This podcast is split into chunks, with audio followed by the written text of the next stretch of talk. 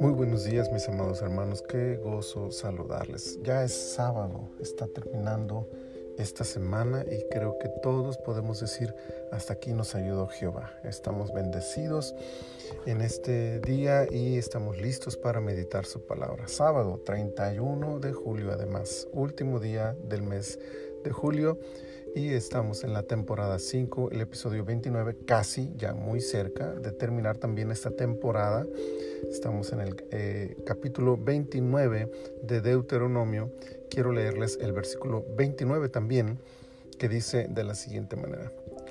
Las cosas secretas pertenecen a Jehová nuestro Dios, mas las reveladas son para nosotros y para nuestros hijos para siempre, para que cumplamos todas las palabras de esta ley. El misterio siempre ha sido de interés para las personas. Todo aquello que tiene el carácter de secreto adquiere inmediatamente un atractivo superior. Esto es mucho más cierto en lo relacionado con Dios y el mundo espiritual. Esto podría ser bueno si no fuera por un hecho marcado en el versículo de este día. No hay un solo argumento en este versículo que nos pida o nos invite o nos sugiera que debemos ir más allá de lo que se nos ha revelado. Por el contrario, este pasaje no abre el camino, lo cierra tajantemente. Lo secreto pertenece a Dios. Punto. No hay nada que discutir. Cuando Dios guarda un secreto, no tenemos permiso de intentar develar lo que hay detrás de la cortina.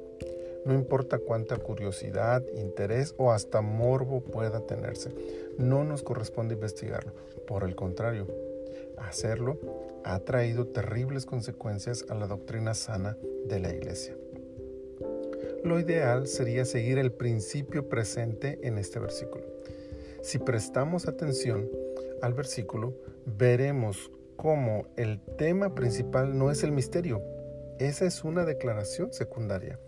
El tema principal es la obediencia a la revelación que sí se nos ha entregado. Luego entonces, la, prioridad no es ni será nunca indagar los misterios que Dios ha guardado, sino dedicar nuestra vida a la revelación recibida. Hay tanto que hacer con lo que sí sabemos que si entendiéramos su valor, trascendencia y profundidad, dedicaríamos todo nuestro tiempo al estudio de la revelación que Dios nos ha entregado. Que nuestro mayor gozo sea la meditación de la bendita palabra de Dios. Precioso Señor, muchas gracias por este día hermoso que nos regalas. Gracias, muchas gracias por tus cuidados, por tu protección, por tus bendiciones. Gracias Señor por todo lo que nos das y por tu palabra maravillosa, la revelación de tu voluntad a nuestras vidas y que en ella, Señor, encontramos seguridad y paz. Ayúdanos a amarla, a valorarla, a respetarla, a estudiarla, a meditarla, a practicarla, Señor, alejándonos de aquello que en tu perfecta y soberana voluntad has decidido cerrar para nosotros.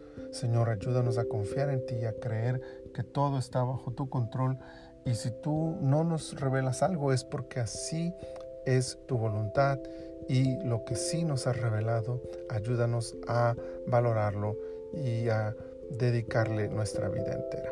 Señor, muchas gracias por este día, muchas gracias por este fin de semana.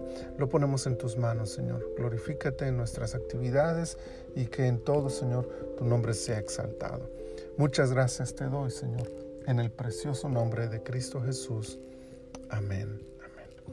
Mis amados hermanos, tengan un sábado bendecido, un domingo bendecido y si el Señor nos lo permite, nos leemos, nos oímos y nos vemos la próxima semana en nuestro devocional en su reposo y en una oración de 10 en las noches de lunes a sábado, las dos actividades que tengan un domingo lleno de la presencia del Señor en sus diferentes congregaciones y a Osana pues los esperamos en nuestras reuniones presenciales y en línea. Dios les bendiga abundantemente.